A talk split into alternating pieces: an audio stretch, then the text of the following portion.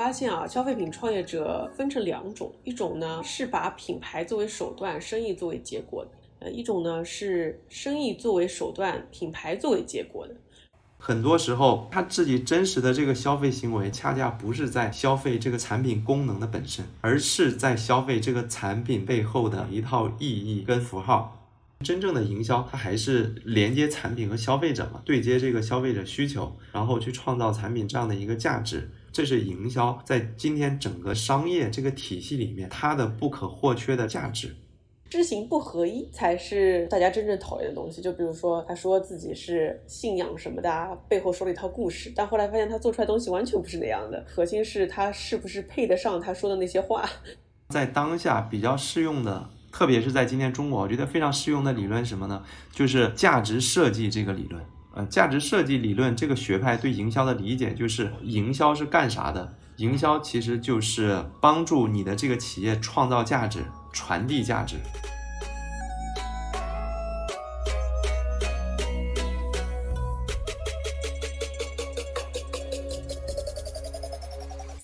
Hello，听众朋友们，大家好，这里是温柔一刀，我是刀姐 Doris。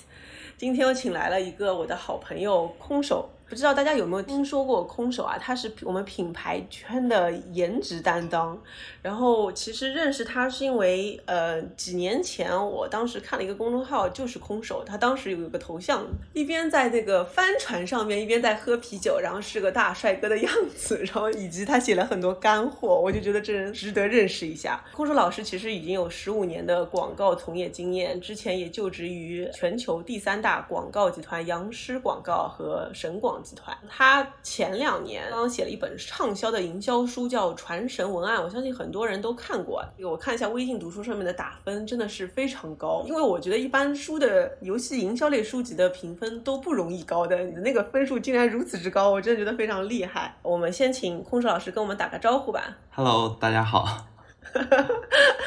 空手老师，你要不要自我介绍一下？我现在处在一个我我自己称之为在广告行业一个间隔年的一个状态，目前基本上主要是在家写写东西，呃，也准备看看书，再学学东西吧。目前大概是这样的一个状态，就是刚刚结束了十五年的广告从业生涯，目前正在写下一本书，大概是这样的一个状态。我觉得这个状态就非常有意思，我们要不就从这儿开始聊起吧。就是你在广告公司其实已经从业了十五年了，那是什么契机让你想离开，做一点沉淀，自己做一点不同的东西呢？因为在广告行业待了太多年了，就相当于什么客户都已经做过了。每一个行业，不管是汽车、快销、金融、地产、医药啊，什么 B to B 啊，反正什么行业都做过。然后不同类型的企业都接触过，初创品牌、上市公司的各种行业、各企业其实都服务的差不多了。再继续下去，就我觉得更多的你只是在输出了，就很难再继续学到更多东西了。所以打算先沉淀一下，把自己过去工作这么多年的一些经验啊。从业经历啊，做一些总结。再一个，就是因为我我一直还是有这样的一个计划。把我对广告、对品牌营销啊这块的一个理解系统的写一写，因为我第一本书写的叫《传神文案》嘛。其实我这些年在广告业一直做的是策略，嗯，那我的策划书还没有写。我不希望大家觉得我只是一个搞文案的，这不是我的定位。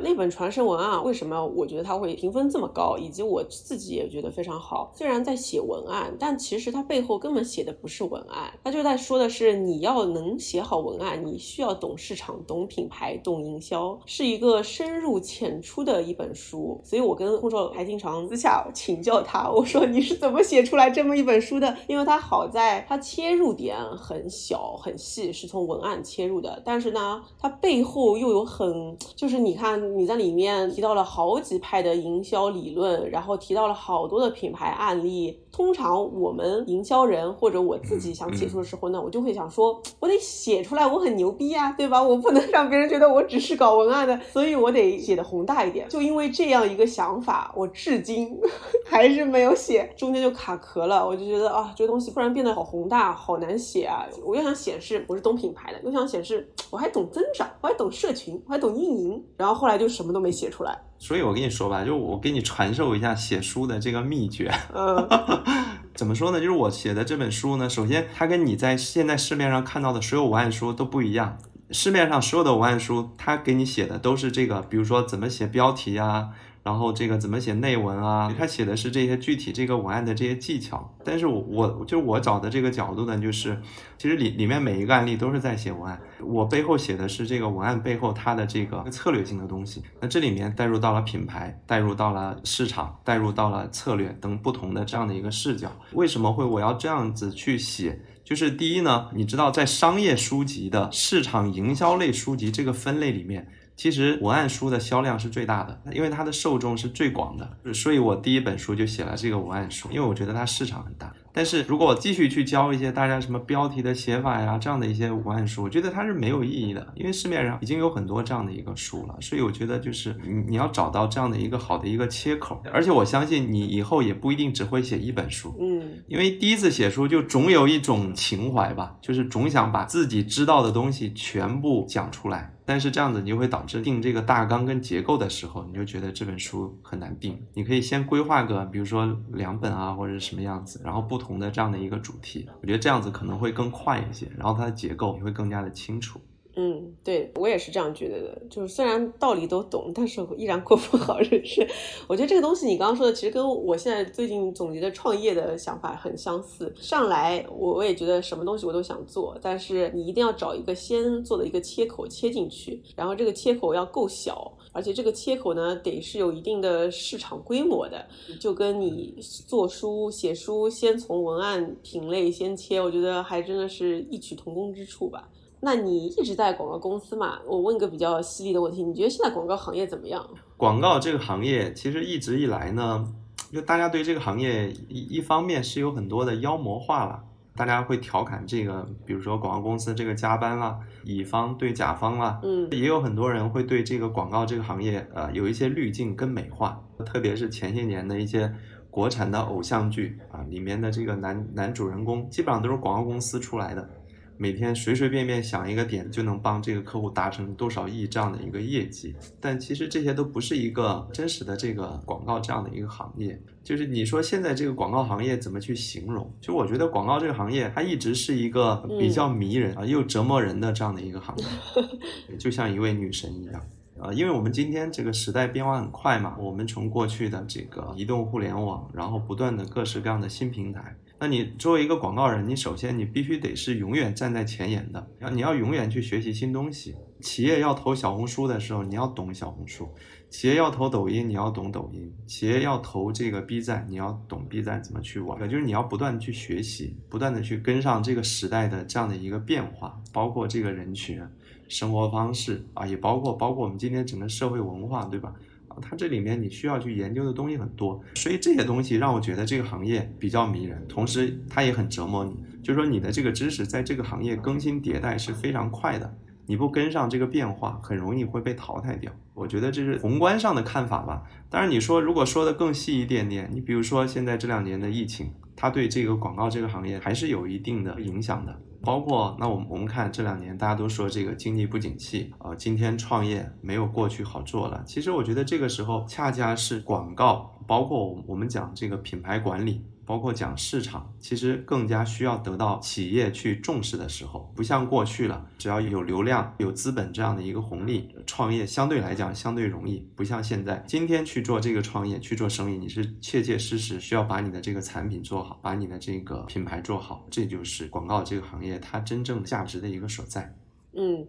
我其实从来没有在广告公司待过，但是呃一直有跟广告公司打交道，因为我之前一直在甲方，当时在实习的时候或者大学的时候一直很想要，我当时觉得广告公司好酷哦，就是我好想加入那个 Sachi Sachi BBDO，我一直在申请，就一直也没把我录了。但是随着我，因为后来也换了好几个公司，然后再加上现在营销环境一直在变化，在我心里的位置就一直也在发生变化。我当时刚回国的时候，看到有很多出现了那种创意热店，比如说天宇空啊、异类啊这些。我觉得，哎，广告公司发现它在裂变，它在细分化，会变成以前是那种四 A 广告公司，我觉得更多是快销集团，快销集团很多事情其实是没有办法自己做的，那全是外包给全案公司外外边去做。但后来我发发现，去了互联网公司，很多事情请不起外包，而且会发现，如果你一直用乙方公司的甲方营销人出来，到了互联网环境，他其实什么事儿都做不了，他就只会使唤别人。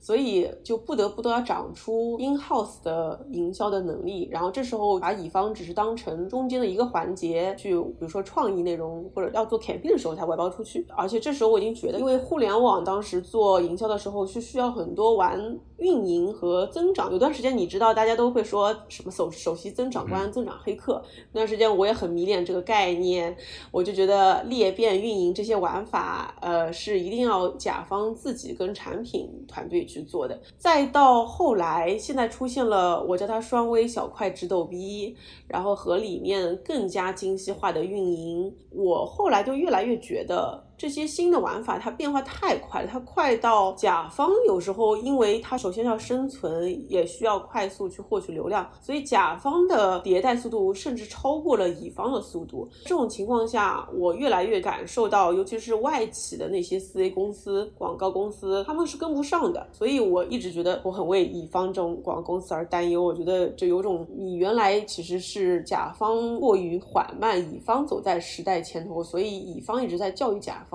后来会变成甲方开始教育乙方了，所以我不知道你对这个事情怎么看。确实，就是你你说的这个问题，他他确实也有这样的一些问题。因为现在这个客户跟以前确实不一样了。过去你去接一个客户，真的这个客户一开始需要你先去帮他做教育的，他可能对很多比如说基础的这些概念和玩法都不太懂。我觉得今天的甲方其实比乙方更加善于学习。你也知道，我也经常在外面去，比如说去参加一些大会啊，有有一些演讲啊、分享啊，包括比如说我开的一些课程，会发现其实更多的都是一些甲方。这些市场部的品牌部的人在学习，反而是看到乙方的人相对比较少。我觉得这也是今天乙方所面临的这样的一个状况，就是今天的甲方已经变得越来越专业了。再一点是我们要看，就是说广告这个行业，就广告公司这四个字，它其实是分很多类型的。今天广告公司也是也是不断进化出来了，其实很多不太一样的这样的一些公司，比如说有一些公司它还是这种做全案、做品牌代理这样的一个公司，它可以帮这个企业做的还是这些品牌策略啊、品牌基础的这些搭建的这样的东西。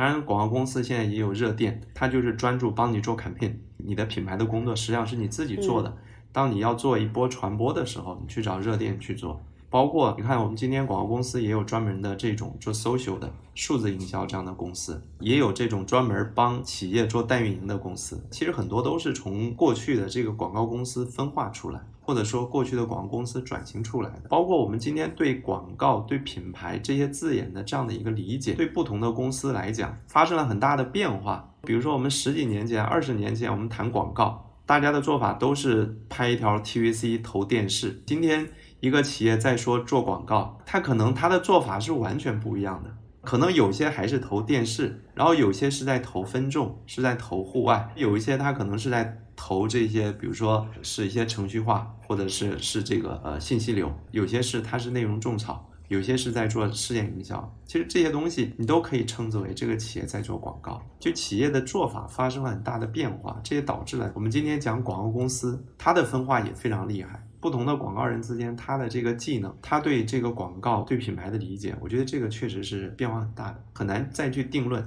我们可能有些听众朋友不是营销圈的，可能是圈外人。那如果说你说做广告公司、做广告本身，你觉得今天到底广告公司做的是什么事情？根本来讲，广告公司做的就是广告。就我说的这个做广告，就是帮企业做传播。做推广，这是一种类型。我我帮助你提高你的品牌知名度，让更多的人消费者知道你，这是对广告公司最标准的定义。它其实是做传播的。再一个就是广告公司，它是做内容的。今天很多广告公司会帮企业，包括你说做事件，做一些微电影啊，嗯，做一些病毒视频啊，这也是最核心的。就是广告公司更加擅长做内容。第三个就是广告公司能帮企业做的。那就是我们过去讲的这种品牌代理型的广告公司，这种公司是可以帮助企业去做一些品牌上的一些规划。我觉得主要是这三种吧，但是这个不同的公司它的能力地图确实是不一样的。我看到你之前经常会提到说，现在你看到的一个趋势是产品内容化、内容产品化是现在的一个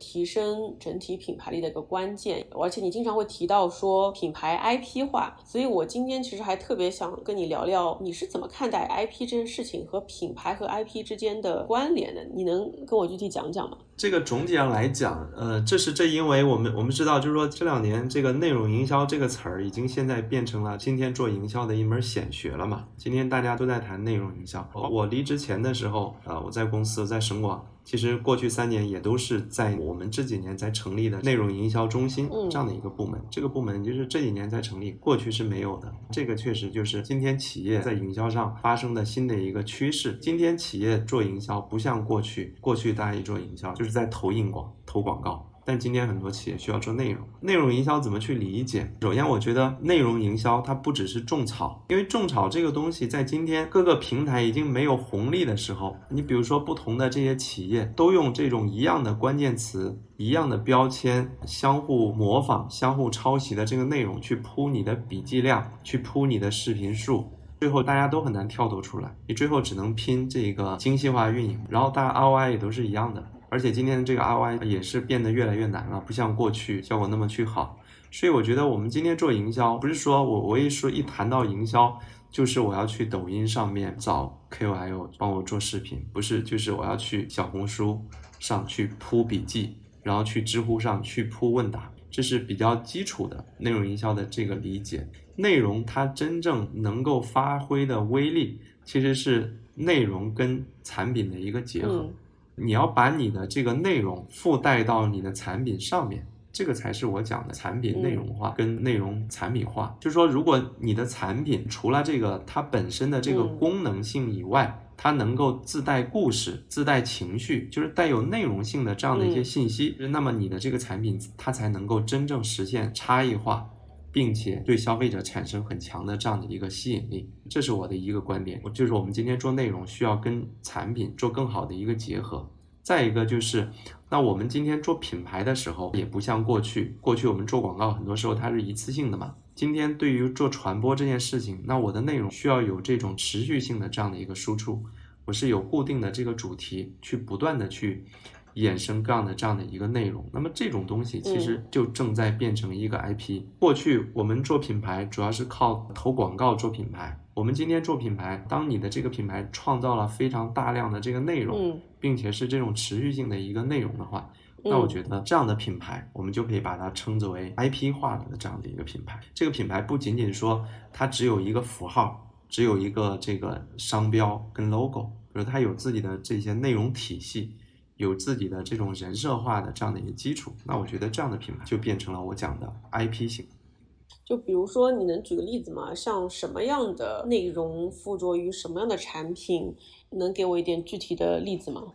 其实最简单的，你比如说像这个江小白的这个玩法，它的这些文案其实都是放在这个产品上面的，它的这个产品上放的这个文案。帮助江小白这个产品变得与众不同了，对不对？嗯，如果你没有这个文案，其实你的这个小瓶酒跟别人的小瓶酒你是没有区别的。也包括你比如说像我们当年提到的经典的古城，那这个橙子它变得不一样，是因为这个橙子它有故事，它有内容，所以你这个橙子它才能够脱颖而出，才能在这个传播中有巨大的这样的一个吸引力，这样的一些东西。哎，那我我问个题外话哈，因为现在我也经常会听消费者端的一些反馈，我其实个人是非常认同你说的产品内容化和内容产品化。我甚至觉得有些消费品它本身就是一本杂志，做消费品本身是内容的实体化，不是内容是为了这个产品的包装，而是产品就是内容的一部分。尤其是比如像关夏这样，它已经出杂志了，它本身就是做芭莎出来的，我觉得它其实本身在打造一本生活。杂志，然后香氛只是觉得，那你的杂志闻不到味道嘛，也也感受不到，那你就出个产品。我最近就是也在看小罐茶的案例，我搜了小罐茶以后呢，我会发现很多人都说智商税，我想转过来说的是，很多消费者端，就我们营销人看，会觉得是很多故事附着了，让他有了额外的精神价值在这里面。但是有时候消费者端会觉得，你这就是打着情怀割智商税。你对这样的一个看法，你就是消费者端会觉得你这不是本质，不是好的产品，而是增加了很多做故事。你怎么看？我我这两天都还在听到这个说法。我最近听到的说法是什么呢？就是有人说做品牌，这个品牌只要有了感性价值，这就变成了智商税的一部分了。这个观点呢，去深究它背后的这个想法，我觉得它也很有意思。就是对消费者来说，我要纯纯正正的，我就是买这个产品的这个功能，嗯，和它的这个本身的这个品质。你给我附加任何东西，那我都是会认为是为了让我掏更多的钱。其实我觉得这个说法并不新鲜了，过去很多年一直都是这样子。记得我小时候，在我爸妈他们这种朴素的消费观里面，广告打得多的企业，你花钱都是在为这个广告费。买单嘛，这也是正常的一个想法。那还有一点是说，很多今天的消费者，虽然他是这样子去说，但是他在这个消费的过程中，很多时候他自己真实的这个消费行为，恰恰不是在消费这个产品功能的本身，而是在消费这个产品背后的这样的一套意义跟符号。鲍德里亚当年在写消费社会的时候所提出来的一个非常中心的观点，就是我们消费的不是一个物，很多时候我们消费的是这个物背后所代表的这样的一个符号。很多人在抨击，但是它事实上就是今天很多的消费者真实在消费的这样的一个东西。包括你看，今天有很多品牌的这个消费者，你比如说今天的苹果，如果苹果你今天丢掉了它所倡导的这套理念、这套价值，只是纯粹打功能的话，很多人他就不会去买苹果了。包括其他的这些手机，你说华为也是这样，嗯，那你说今天很多人买华为，他也是因为有这种情怀的加成吧，不是纯粹是说，那我只是在消费这个产品本身。今天每一个品牌做起来之后，都会产生这样的一个问题，这个你你是没有办法改变的。我觉得是的，就像你前面说到广告被妖魔化。现在营销也正在被妖魔化，因为我经常会听到人家说那个人他很擅长营销，或者说这个企业家就是搞营销的，就好像是在骂他一样，就感觉他就是个绣花枕头，只会做营销，产品没有实质。我就在想，什么时候营销变成了这样妖魔化或者营销号这样的一个概念？所以其实我听到这些东西是比较痛心的。但是回到刚刚那个话题，我是想到了有一次我们在哪个峰会上，我碰到你啊，好像就是我们自己的刀友会吧，然后你当。时说的《人类简史》那本书，我其实也非常受那个书撼动啊，尤其是我们这种做营销的人。这本书里面也提到，人跟猩猩最大区别是，人是活在双重现实里面的，不单单我们活的是在现实中，我们其实也活在虚拟现实 （virtual reality）。包括我们今天用的货币、钱，其实都是一个虚拟概念。包括现在为什么大家都在往这个元宇宙和 Web 三的方向走？当然，我不是很懂那方面，但是我也觉得。如果人要对自由无限的向往，包括现在大家都喜欢异次元的东西啊、动漫啊，这些都是因为现实生活其实已经跟不上我们的想象中的世界了。想象中的世界是可以无限大、无限远的。那在这样的现实生活跟不上虚拟生活的这样的情况下，我其实觉得内容是一个很好的杠杆，能够撬动起来想象力。呃，在这种情况下，我觉得为品牌、为这个想象力、为背后的信念付出额外的。税也是理所应当的，我是这么自己和解了的。是像最开始讲的，这个人擅长营销，真正的这个词，它其实是炒作，它其实不是营销这个词儿。今天对很多词汇的这个理解有问题，就是我们经常说语言腐败嘛。就像我们今天经常提到营销这个词儿的时候，其实我们把这个词儿已经给矮化了。像刚才提到的，你比如说这个人很擅长营销，还提到江小白，不也有很多人说？啊，江小白就是个广告公司啊，不是个做产品的公司。嗯，营销它其实真的指的，它不完全只是说炒作啊、推广啊这样的东西。其实真正的营销，它还是连接产品和消费者嘛，对接这个消费者需求，然后去创造产品这样的一个价值。这是营销在今天整个商业这个体系里面它的不可或缺的价值。包括你说广告这个东西，今天这个社会是没有办法离开广告的。你离开了广告，商业可能就会崩溃，因为广告最基础还要承担实现买家和卖家这个信息对称非常重要的这样的一个信息，这些基本的这个功能对现代的商业社会都是最基础的这样的一个支撑，这是它本身非常重要的一个价值。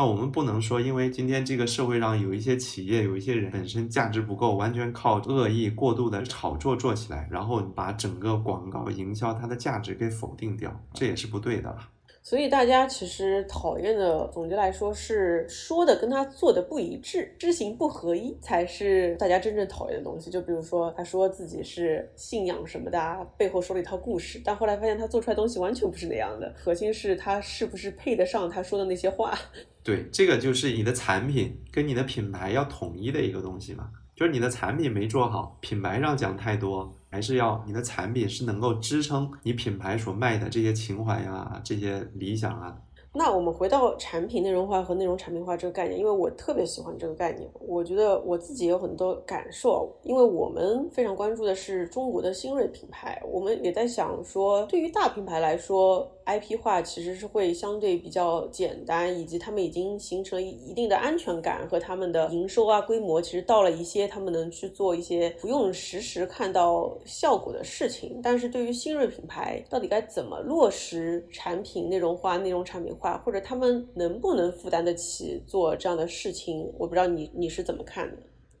我觉得是这样理解哈，它需要这个企业你是有这种短期目标跟长期目标这样的一个结合，因为做品牌这个东西真的是一个长期主义，它是一个帮助你的企业去长期受益的这样的一个东西。但是做品牌真的不一定马上就能够帮助你去见到效果，而且你短期做品牌、短期做内容，你的投入还比较大，你需要投入这个费用，有专门的一个团队。但是这些东西你持续去做，它在未来是可以帮助你去创造很多的这样的一个价值。你也知道这两天不是有一篇那个青山资本那篇文章刷屏了吗？朋友圈很多人都在看，那我我也看了这篇文章，就是他也是提到，我们说今天的这个流量红利没有了，资本红利没有了，接着你要创业该怎么办？按我们一一向讲的，就是你今天我们需要做的，就是我要做这个困难并且正确的一个事情。做品牌，它就是一个困难而正确的这样的一个事情。对企业来说，可能你前期的这个投入是比较大的，但是你如果想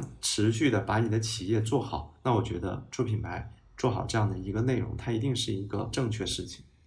我不是聊了很多这样的创业者嘛，我我发现啊，消费品创业者分成两种，一种呢是把品牌作为手段，生意作为结果的，呃，一种呢是生意作为手段，品牌作为结果的。我觉得其实就是核心，因为品牌这个词，你知道今天也被 在说品牌的时候，我觉得他们说的不是品牌，是说是怎么能帮我更多的赚到利润吧。我觉得，嗯，当然它也有这样的作用。有一派的品牌创始人，他们本身是因为有一些他们本身的使命驱动。想要完成一些，比如说我有一个创始人，他叫九月，他做的叫 All Blue，是一个母婴品牌。虽然跟他没有接触过多少次，但是他说话言语间就能感受到，他其实是真的想要为母婴、为儿童能能够设计出来更好、更舒适的服装，就是这是他的。发心，所以在这个过程中，他有很多的事情，甚至是不会直接带来生意结果的，但他的发心还是会愿意去做这样的事儿，这个是一种。然后那在这样的过程中，他自然会想要为了这些提供更好的产品，去找到更好的技术，比如说会做一些，看到线下他有个做个 pop up，他在我们隔壁的外滩金融中心做了一个快闪的小店，然后里面我都看不到什么销售的二维码的，但是就是好像希望儿童跟妈妈能够有个互动的场景，而且它是一个初创品。牌牌就已经在做这样的事情了，我觉得这种就是真的是想做好一个品牌的。然后另一种呢是生意型驱动，也不是坏事儿。那他他上来更多的是说，我今天看到了这个品类是有机会的。在这个竞争格局下，现在还没有人在做，那我就去抢占这个生意。但是我做着做着发现，如果说我没有品牌力的话，我没有办法把价格定上去，或者我没有办法撬动一些渠道的资源，嗯，他说我要扩大影响力，那我觉得他其实也是品牌不同阶段，嗯，但对于这个类型要直接看到生意结果的，也看它的长期格局和它的短期性。那经常他们会看到说，如果投入品牌，我不能短期在品类的流量词或者品牌词上看到效果，我也不太会有安全感。但是如果他们能看到一些，虽然不是特别直接，但是间接也能看到这样的一些数据，他也会是愿意去做品牌的。但是无论怎么样，我最近。发现殊途同归，大家都发现流量这玩意儿就像渣男，他爱上你也快，他也能爱上别人也快。但是品牌这个就是长期主义，慢慢积累你这身边的人。然后我对于内容产品化，我不知道你怎么看的，我不知道你有没有这样的感觉啊？就是我以前做营销的时候，我特别想来一波大的，就是来一波事件，最好就是它火了，它炸了。然后我觉得特酷，但是我后来发现，你要炸一下，就算你炸成功了，两个后果，就第一个是它会反噬，这个流量会反噬，就是你当年怎么火的，你也会怎么塌下来。然后第二个是它不可复制，就是我后面还想要再来一波大的时候，我会觉得，哎，怎么就搞不出来了呢？然后就开始自我怀疑，然后是的，呃，这么几波下来，反而我觉得我这个心态崩了。我后来会发现，所谓事件营销和品牌内容，或者说内容产品化，归根到底要做的是可复制、可循环、高效率的被真的是产品化的内容，才是一点一点积累的。所以在这件事上，我自己也会深有感触。但是当年我因为我是打工的，我老板要让我做一个大事件，我觉得那我就做个大事件。你怎么看待这个内容产品化这件事情？我我觉得你说的这个呢，它就是一个红利跟复利的一个。一个关系，内容产品化了之后，其实最重要的这个价值就是你的你的内容能够持续不断的给你去创造流量，就跟我今天写公众号一样的，就我今天的写公众号这样的一个心态。刚刚开始做自媒体的时候，就是你总想着，哎，我今天写一个什么样的文章，一定能写成爆款。当然，你说在一六一五啊一七这几年的时候啊，写公众号也许是真的很容易爆，因为当时的这个流量很好，你踩中了这个消费者的这个情绪点，它是很有机会去爆的。但是你在今天，它其实是很难的，这个红利没有了，这个流量消失了。所以我今天对公众号的理解，就是我更多的是把它当成一个专栏在写，我的文章是体系化，一个一个连在一起下来的，这样子写下来，那我觉得就是说。也许它单篇的内容你去看不会创造很大的一个流量，因为它既然放到了一个体系里面去，那么它不具备了这个单篇去报的这样的一个点。但是你把这道体系拿出来之后，它整个这个体系打出来，那我我觉得它是跟别的内容是有一个非常大区别的，就是它能够给你沉淀很多的一些东西。我觉得这是今天企业在做这个内容做传播的时候应该去考虑的一个点，就是不能像过去一样，我这波传播一定要打爆，这一波没有做爆，过两个月做，那我再找一个新的方向，然后我再试图把它做爆，可能在今天这个节点上，你做的这几波它都爆不了。并且你的每一波，你的这个主题、你的方向、你的玩法，全都是不一样的。就说你这一波做过去了之后，它就结束了，它是个一次性的东西，它没有办法带给你持续性的这样的一个积累。这是我提的，为什么我们今天做内容需要做产品化？就是你的这个内容，首先你要保证它的这个延续性，它是有一个这样的一个体系。再一个就是说，你的内容产品化了之后，这个内容本身它是有机会能够帮助你去创造一些变现的。因为今天的消费者既愿意为了产品买单，也愿意去为了内容去买单。但是你一个单一性的月后即焚的这样的一个内容，对用户来讲是没有那么强的一个价值的。嗯，我觉得你刚刚说红利和复利。总结的非常精辟。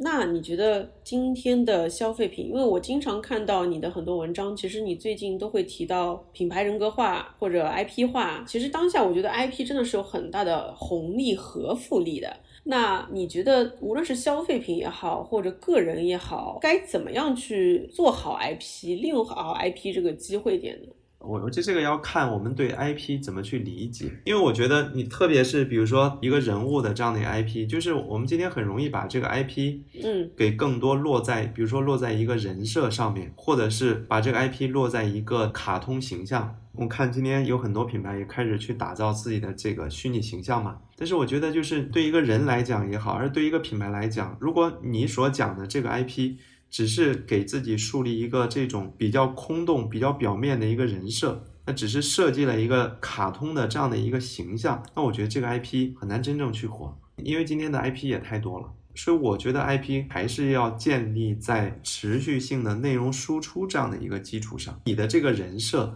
它是基于你的内容真实的衍生出来的，而不是空洞的立在那里的。就是消费者透过内容，自然会看到你的人设到底是什么样子的，而不是说通过这些视觉的这个设计去展示一个空洞的这样的一个人设。所以，那么我对 IP 的理解其实就是内容的产品化。你把这个内容产品化了之后，那么你的这个内容它就会逐渐变成一个 IP。我对 IP 的理解不是建立在这个人设跟符号的这个基础上，好的 IP 要建立在这个内容的基础上。因为你也知道品牌。还有个叫品牌形象论嘛，对吧？就是我觉得四 A 广告公司更多就是，其实是当年就是说品牌是需要建立出一种你向往的形象出来的。那你觉得这个品牌的形象和 IP 是同样的东西吗？还是它当中还有不同的？嗯，还是有一些区别。我对品牌形象。它最主要的这个理解，呃，其实不是这个品牌本身所衍生出来的一个东西。我对品牌形象的理解，其实更多是这个品牌它的典型的消费者的一个形象。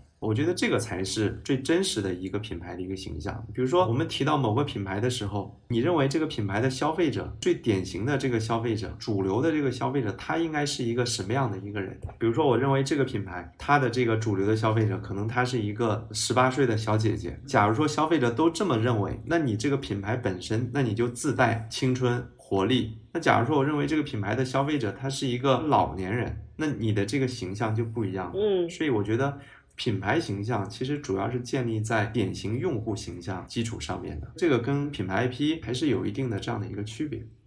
那你能举个例子吗？比如说哪个品牌它的品牌形象是什么样？那它的 IP 应该是什么样的？我就说这个奈雪吧，奈雪茶不是去年刚打造了它的这个虚拟形象出来嘛？那这个虚拟偶像，嗯，这是它现在要做的这样的一个这样的一个品牌的这个 IP，对吧？他把品牌变成了一个活生生存在的虚拟的这样的一个人物，这是一个 IP。但是我们谈到奈雪的品牌形象的时候，我们用哪些词去描述奈雪这个品牌？假如说我们会说它是代表着时尚，代表着精致。我们在提这些词的时候，我们在联想的就是一个什么样的消费者？在消费奈雪这样的一个场景，就是我们我们所联想到的词汇，其实是基于它的这个用户所产生的。我我觉得这是它的品牌形象，这个跟它所塑造的这个虚拟 IP，我觉得还是有一定的区别的。当然，你要打造这个虚拟 IP，你要跟你的这个用户形象得是应该是在一条路线上面吧，至少它不冲突。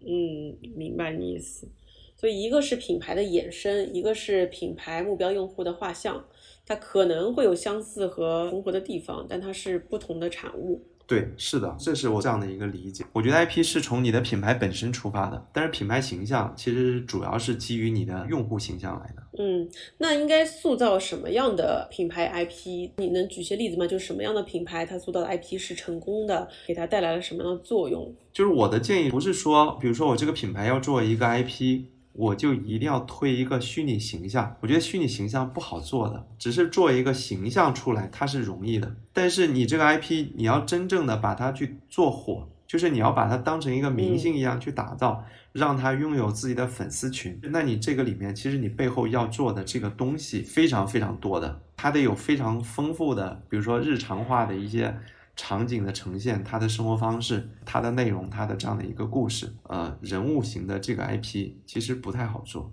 我觉得相对好一点的是内容型的这样的一个 IP 啊，像你刚才提到的《关夏》，我做了一本成功的一本杂志，就是说我对消费者，我可以直接销售这本杂志，然后我通过这本杂志去积累，吸引到我的这个粉丝。并且我可以把这个杂志变成一个我的产品的销售的一个渠道。我觉得这样的一个 IP 对企业来讲，一个是它有更加实际的一个价值，再一个从操作上来讲，我觉得它有更多的可行性。还有你比如说像那个永璞咖啡它做的那个星球计划，因为今天很多品牌也会做跨界，对永璞来讲，就是我把我的跨界变成了一套。嗯，变成了一套体系，变成了一道世界观，然后我所有的这些跨界都放在我的星球计划这样的一个 IP 里面去，那我觉得这个也能够给消费者持续带来价值。还有像今天很多一些大品牌，你像宜家，原来也有一本杂志，对吧？而且发行量很大。然后你去逛宜家的店，就可以在他店内去拿这本杂志，因为很多人都是看这本杂志的过程中产生了买宜家产品这样的一个需求。前年底，当时宜家不是把他的这个杂志给停办了吗？因为今天进入到这个电子化的这样的时代。他就不做这个印刷品了。宜家在停办这个杂志之后，马上就推了一档自制的一个 IP 剧，他推了一个《宜家去你家》这样的一个节目，就像我们过去在这个电视台上经常看到的一些什么家居改造这样的一个节目。宜家很多的这个传播是放在它的这个 IP 上面去的，不断的去做各式各样的家居改造这样的一个节目出来，并且它可以结合它不同的这个消费者。我记得他最开始做的一期是一个沪漂女孩，做了一个年轻的上海女生。就是对他的租的这个房子做的这个改造，你看，就是他这个 IP 下面其实有很大的这个空间，你的这个 IP 可以嫁接你的不同的这个消费群体、不同的区域的这样的一个市场。比如说，我最近我宜家在这个长沙开店，好，那我也许做一个长沙的一档节目，然后有长长沙的这样的一些特色，可以结合我不同的这个产品。比如说，我最近要推我的床品，就说你在这个 IP 下面，你的可玩性、你的内容的这个丰富性。它是很多的，再一个就是因为这个 IP 是有延续的，它可以帮助你去积累更多的这个粉丝。我今天这一波传播是打上海这个市场，我做一档节目，然后我下一波传播我打广州。按我们传统的营销，你在上海做的这个 campaign，嗯，跟广州做的这个 campaign，这是完全分开的，它没有办法帮助你品牌产生叠加效应的。但是宜家把这些打包进宜家去你家这 IP 里面。它就可以产生这样的一个叠加的一个效应，我觉得这是 IP 真正的这个价值，就是它能够帮助你叠加价值跟叠加粉丝。嗯，我懂你意思了。其实就像前几年知乎会做那个线下的叫，就是他那个不知道什么实验室啊，就是他会搞一个线下的快闪活动。那时候跟他们负责人聊，他们甚至这个玩意儿都可以商业化，因为有很多的商场是需要有这样的一些快闪活动来给他们吸引流量的，所以这个东西后来都变成了一个产。产品了，你说的内容产品化，就是说白了，除了本身产生它自己的消费品本身，它线下的一些体验啊，它的一些线上的视频的内容栏目啊，都可以变成一个产品的载体，只不过它可能接近于是体验化或者虚拟化的或者内容化的。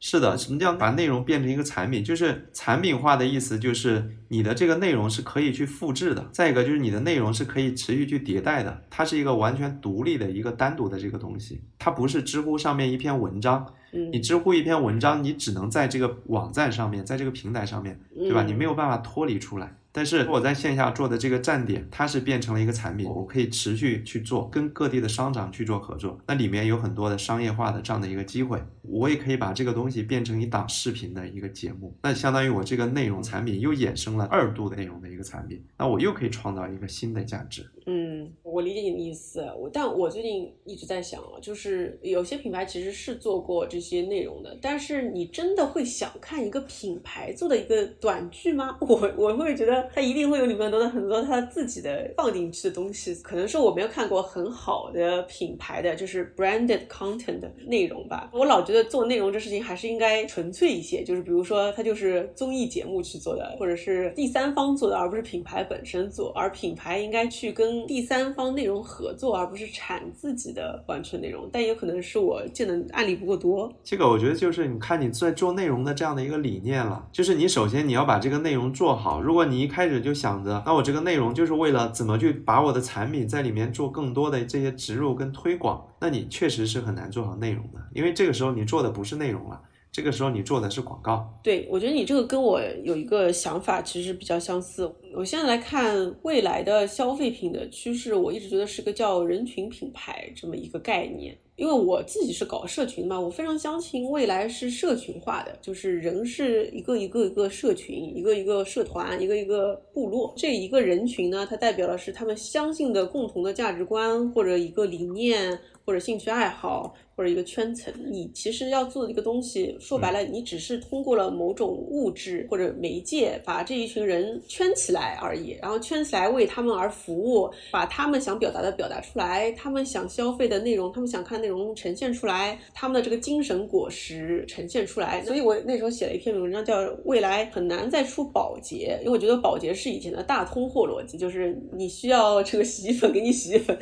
但是未来是可以完成现在的基本需求的时候，其实是精神粮食，需要为一群你的目标人群提供精神价值和物质价值。有精神的物质价值，其实就是刚刚我们说的所谓的品牌税吧，或者品牌产品吧。我我补充一个我的说法，其实就是跟你的意思是一样的，但是表达的方式不一样。嗯我们过去做品牌呢，其实主要是在圈地啊，就像你说宝洁，我用这个海飞丝、飘柔、潘婷这些品牌，每一个品牌它去自己圈一块市场，然后我海飞丝把去屑洗发水这个市场给圈了，飘柔把柔顺洗发水这个市场给圈了，就是我一个品牌占的是一个细分市场，占的是一个品类，这个逻辑。我把它叫做这是圈地的逻辑，就是我在这个市场上画一片儿，嗯我说这一片儿地这是我的，比如说提到去屑洗发水，好了，你先想到了海飞丝，那我这个品牌我就圈了这这样的一块地，这是过去，就说它是个圈地的逻辑。那我们今天做品牌什么呢？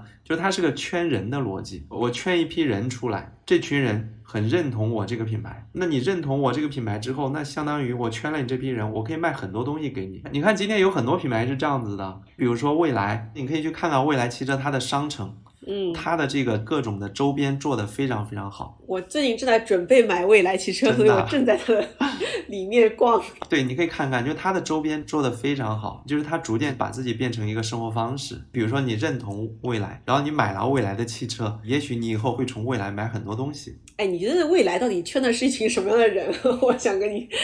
扯开一下，他们不会是你的甲方吧？不要冒犯到他们。但是我很想聊一聊。嗯，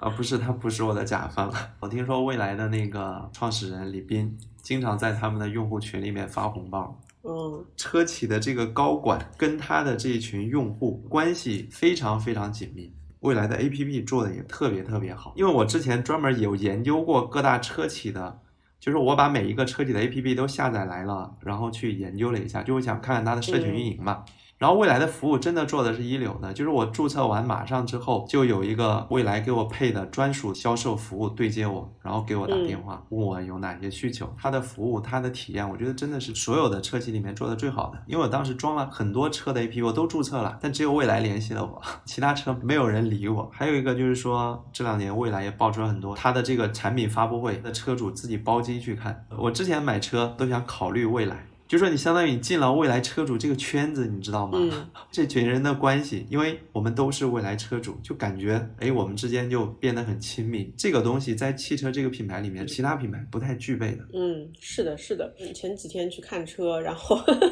突然之间我画风一变，未来请来这边打钱好吗？啊，我去那个我们上海的太古里看车，在我们疫情出现之前，然后他们二楼有个 Neo Club，就是一个只有未来车主才能进的 club，我也觉得服务很好，而且我后来网上搜了一下，大家都说未来是买服务送车嘛，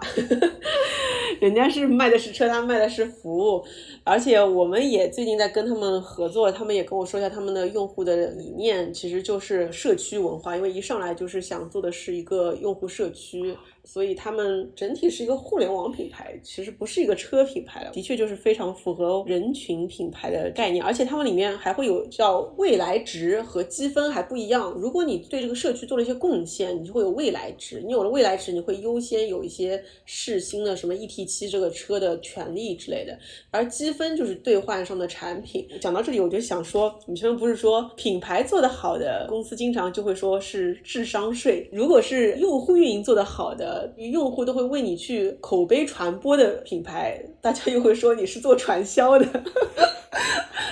所以说啊，做广告、做营销是有原罪的，因为你总想骗消费者买东西，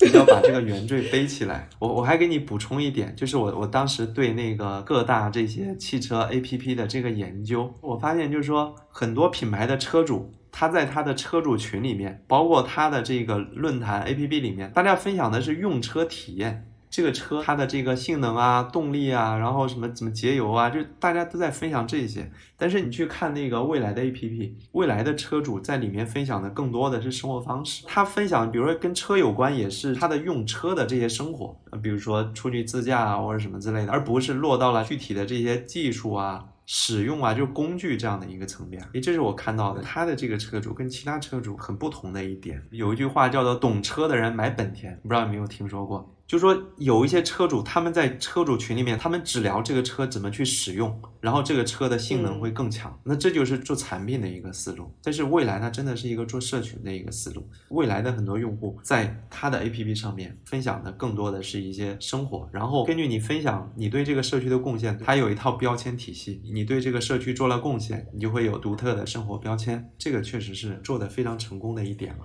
对，因为我想买电车嘛，然后我就纠结于特斯拉、蔚来，我也顺便看了一下小鹏，还没看理想，但大家也说理想很好。然后我本来对车企是没有什么概念的，因为我反正就不太喜欢车，但是我对电动车还是挺感兴趣的。用品牌形象论也在分析嘛，试完特斯拉，然后你再试蔚来，我就明显的感觉特斯拉呢，它的这个人群是二十七到三十五岁，我觉得大概是这个心理年龄吧，就是不一定是真的是这个年龄，就。就是他是一群小潮男，觉得嗯，我是一个科技领先，我挺屌屌的。然后我可能是国外回来的，我这个就是 disruptive，我是突破性的技术，我就是酷，有点像硅谷回来一个小渣男，大概是这么个状态。未来，它上来就是主打的是 SUV，又是各种服务体验啊，然后说没电了没关系，打个电话我们什么立马就会送人上来给你换电，明显就是要跟你结婚的那种暖男，安心感，我觉得就是未来，就是我觉得车是因为它首先卖的就是一种形象和你想要的那种生活方式，它跟品牌真的是截然挂钩，这是为什么车企花那么多预算在营销上面打它的品牌形象，感知太鲜明了，并且它的形象跟它主打的品类。以及它的整体的这个商业模式，它的用户运营经营方式都是要完全知行合一，它才能完全匹配的。小鹏它那个也是有个店的，当然那个店里面也有一点咖啡机，也有一点什么，但有种拼拼凑凑的这种感觉。我可能戴了很多有色眼镜，因为我已经被未来种草了，所以我后来就会觉得还蛮有意思的。他们的销售的说的话也很不一样。特斯拉那个销售一看就是那种混夜店的帅哥型，就是头上很多发蜡。然后他跟我说，其他的车那是伪电车，只不过是油车改的电车，塞了个电池进去，而我们是真正的电车，你知道吗？这就是区别。然后就是一种，我就是比你牛逼。然后未来就是那种，哎呀，恨不得要帮你全部打理好了。销售的整体的那个言行也是跟他们的品牌形象非常相似。我觉得我们内容品牌，呃，内容产品化产品。内容化其实已经聊了很长时间了。我现在想问问你啊，我其实当时最种草的有篇文章是你写的《百年营销史和品牌理论》，真的蛮了不起的。有人能把这个营销史这么大白话的，还比较有趣的写下来。我其实也一直在研究各种营销派啊、理论派啊、品牌派啊。当下到底是什么派？你自己倾向于觉得是比较好的，或者你比较喜欢的哪一派是比较适用于当下的这样的一个社会市场经济环境？所有的营销理论里面，我觉得最正宗、最基础的，当然还是科德勒的需求论。你的所有的这些市场营销，你你所有的技战术的打法，都要基于这个顾客需求，这是做市场营销的立论基础了。就说我们今天做营销，你所有的这些出发点都是从用户需求出发的，这个是完全正确的。我会把科德勒的需求管理这个理论作为营销最基础、最正统的一个架构。这也是我最推崇的一点。再一个，我觉得就是说，在当下比较适用的，特别是在今天中国，我觉得非常适用的理论什么呢？就是价值设计这个理论。呃，价值设计理论这个学派对营销的理解，就是营销是干啥的？营销其实就是帮助你的这个企业创造价值、传递价值。那这一派理论，我觉得为什么在当下特别实用呢？因为价值设计里面有一个理论叫做蓝海战略。蓝海战略讲究的什么呢？他说，当这个市场竞争非常激烈，然后大家都变得同质化的时候，那我怎么样超越竞争？怎么样找到一个蓝海的这样的一个市场？那么他给出的这个方法就是，我要对产品的价值链进行重新的一个组合，从而帮助我的产品，帮助我这个品牌变成一个新物种，找到全新的这样的一个市场。就说这个观点对当下的中国这个市场，我觉得是最具实操性，也最具价值的。举个例子啊，你比如说像原来蓝海讲的最多、最经典的他的案例就是 Zara 这个案例。嗯，我买一件衣服，其实我需要的价值有很多嘛，比如说我会看裁剪，我也会看面料、品牌力，包括它的这个店铺，你的形象店开在哪里，你的代言人是谁，这些都是一个服装品牌带给用户的这个价值。Zara 这个品牌呢，只突出其中一点。嗯。我不断紧跟潮流，把我的这个裁剪、我的风格这个点做到极致，然后我把其他的这个价值给挪掉、给砍掉。所以他就创造了快时尚这样的一个市场，这是一个比较经典。比如说你要创业做品牌做产品，我觉得这个是最具参考意义的一个理论。哎，价值设计理论，如果我们的听众朋友想要去看相关的一些内容，可以在哪里看？其实最经典的就是看一看《蓝海战略》那本书。我记得这本书是在中国的互联网刚刚兴起的时候，当时做互联网的那波人对这本书非常非常推崇。但这本书我感觉这些年不火了，就蓝海这个理论这些年不火了，因为都红海了吧？啊，也有可能。但这个理论我觉得在今天特别有参考价值的。它的立论前提就是说，当一个市场竞争变得激烈了，大家的产品都同质化了，这个时候你该咋办？你怎么做产品？怎么做营销？这就是它的这个立论基础。哎，我发现这本书我一直买了，我到现在没有看，就在我的面前，今天晚上就去看一下。对，可以看一看，而且它其实最后给出来的这个方法实操性其实非常强的，它不完全是一本纯粹的学术书籍，告诉你一个理念就完事儿了。哎，那我问你啊，最近经济其实也不太好嘛，然后疫情又至少对我们上海人民是非常大的影响的，行业也都在唱衰新消费。虽然我自己是觉得经济反正是有周期，但我们肯定要找一些不变的本质，并且我始终还是偏理想主义啊。我是觉得，虽然新消费可能短期有一些困难，但是长期中国还是会出好品牌的。你现在给到当下的品牌创业者或者营销人、品牌人，当下他们该怎么做？会有什么建议呢？就是从我刚才讲的这两个理论中来，我们今天一切的这个企业，你不管是成熟的企业，还是今天的新创业公司，嗯，生存发展增长的这样的一个基础，就第一个，你的基础要建立在真正的满足用户的需求，你要找准你的用户在哪里，对吧？他们有什么样的需求等待你去满足。第二个就是你的这个品牌，你的这个产品要有坚实的并且独到的产品的一个价值。嗯，因为我觉得你不管疫情现在是是一个，当然疫情一直在反复了，但是中国人整个这样的一个消费需求，它还是一个不断往上升的这样的一个过程。从很多年前我们开始喊消费升级，对每个人来讲，我都渴望过上更好的这个生活，然后我用上更好的产品，这个需求是不会变的。啊，这个它不会受到疫情的打击，它可能是暂时抑制了这个需求。你就算今天疫情没有结束，你这一波疫情过来之后，那这个需求马上就会出现这样的一个反弹，因为消费者的这个需求是没有变的，并且这个需求是不断往上走的，这是跟着中国的这个经济发展、人的这个经济生活水平走的。就说这个消费一直是在的，我也很认同青山资本那篇文章里面所分析的，今天中国经济更加需要消费去拉动，对因为你现在这个出口投资现在不好说，我觉得用户需求今天是非常坚实的，可能暂时受到了一定的抑制，比如说一些特定的行业。你像这种一些线下的这些生活服务，嗯，所以我觉得，那今天企业来讲，你真正要做的就是，那么用户需求摆在这里，用户需求还是处在一个往上走的这样的一个阶段，那你怎么样做出来产品的价值更坚实的这样的一些产品？过去这两年，很多新消费品牌也有一些新消费品牌，我觉得它的产品价值并没有做得很坚实啊，我设计一个好看一点的包装。我再去小红书或者哪里做一些种草，找几个头部的博主去帮我做一做直播，销量就起来了。但是你今天确实是需要找准你的用户群体，把你的这个产品价值做扎实，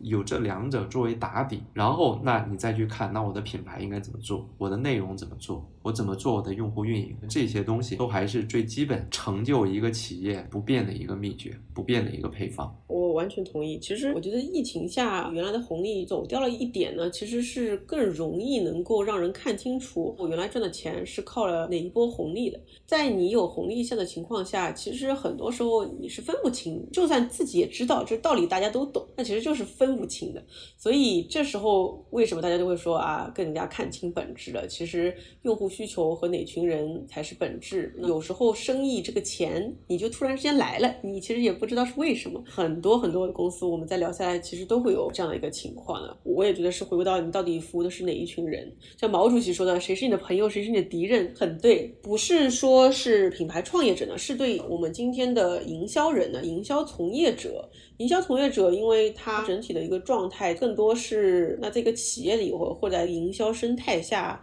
或当下这样的一个企业，可能今年很多企业都会说，今年要先苟住，甚至很多平台都在裁员了。尤其是品牌团队、营销团队，有时候还是花钱的，不是挣钱的，那可能会更加进入一种不知道自己的价值在哪里的状态。那你觉得该怎么办呢？我我觉得对做营销的人来讲，还是提高自己，比如说做创意、做内容这些最基础的这样的一个能力。特别是这两年，我我觉得这两年营销广告这个圈子还是很多人比较浮躁，很容易感受到的一点就是说，过去这两年我们在。在做方案的时候，很容易被这个流量去绑架。我们一做方案，其实很多时候已经套路化了。比如说，我这个方案一上来就是，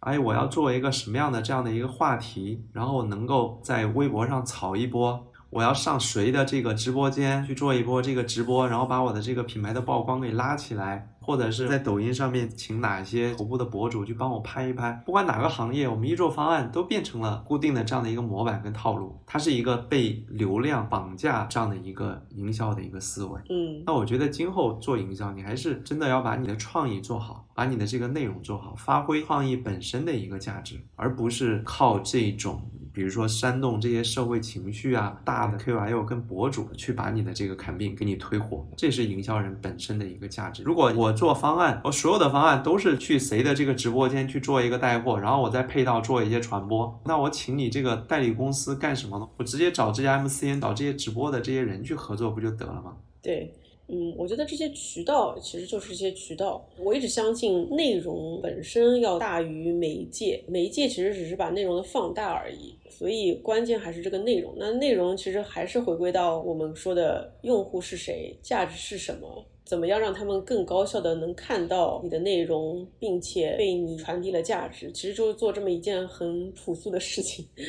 对啊，是啊。在广告这个行业，过去大家一直在非常讲究的一些点，把一个文案写好，把一条这个脚本写好，把一个内容做好。过去很多我们赖以生存的这样的一些东西，在今天就是真的，大家会更加的关注这个。啊，我做一个什么样的这个话题？比如说我扯一扯社会情绪啊，然后把我的这个话题爆出来。这两年做营销确实会有一些偏离，最近也有几个所谓的营销翻车。之所以会出现这样的翻车，都是因为我们今天大家在做这个广告、做营销的时候，首要的考虑点不是从你的这个作品本身的这个创意，嗯，用户想看什么样的内容出发，都是在想着。那我这个东西怎么能够有爆点？怎么能够火起来？结果最后导致你翻车。所以今后做营销还是真的从这个用户他想看什么样的这样的一个内容，你做的这套传播究竟给用户带来什么样的价值？这也是一些基础的这个东西。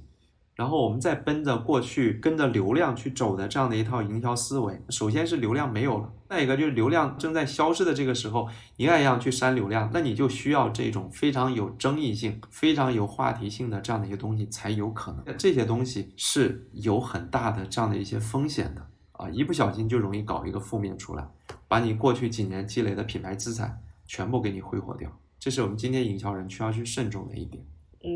我最近觉得二零二二年，我发现营销的声音变小了耶。你有没有这样感觉？我觉得有点风平浪静。以前每年都有个什么噱头的，比如说某一年是什么 H 五，呃，有一年是裂变，有一年是什么增长黑客，然后再下一年是短视频，然后是直播，然后是私域，哎，每年都有个噱头。我每年都能很快的抓住那个噱头。我今年什么都没看到，当然看到元宇宙，但我觉得那个有一定的距离的。你有没有觉得今年很朴实无华呀？对，是这个确实，现在没有出现大的一些概念，呃，只能说出现一些案例跟现象。其实我觉得这是个好事儿啦，因为我觉得营销这个行业真的不要年年都造一些新的这样的一些概念出来，对，这样就能回归本质。对呀，你你就像我刚才说的那几个词儿，这都是过去二三十年一直在强调的这个东西。我们说创意这个词儿很难成为我这一年的一个流行的这样的一些词汇，这都是这些很基础，但是实际上是很有价值的一些东西。我是这么看待的。然后我觉得现在超大的中央化的流量媒体其实也很难有了，就是无限的在去中心化和原子化的这个过程中，其实以后可能会很难再看到很大的一些事情事件发生了，除非是像那种。国家级别的或者翻车还是会翻的很大。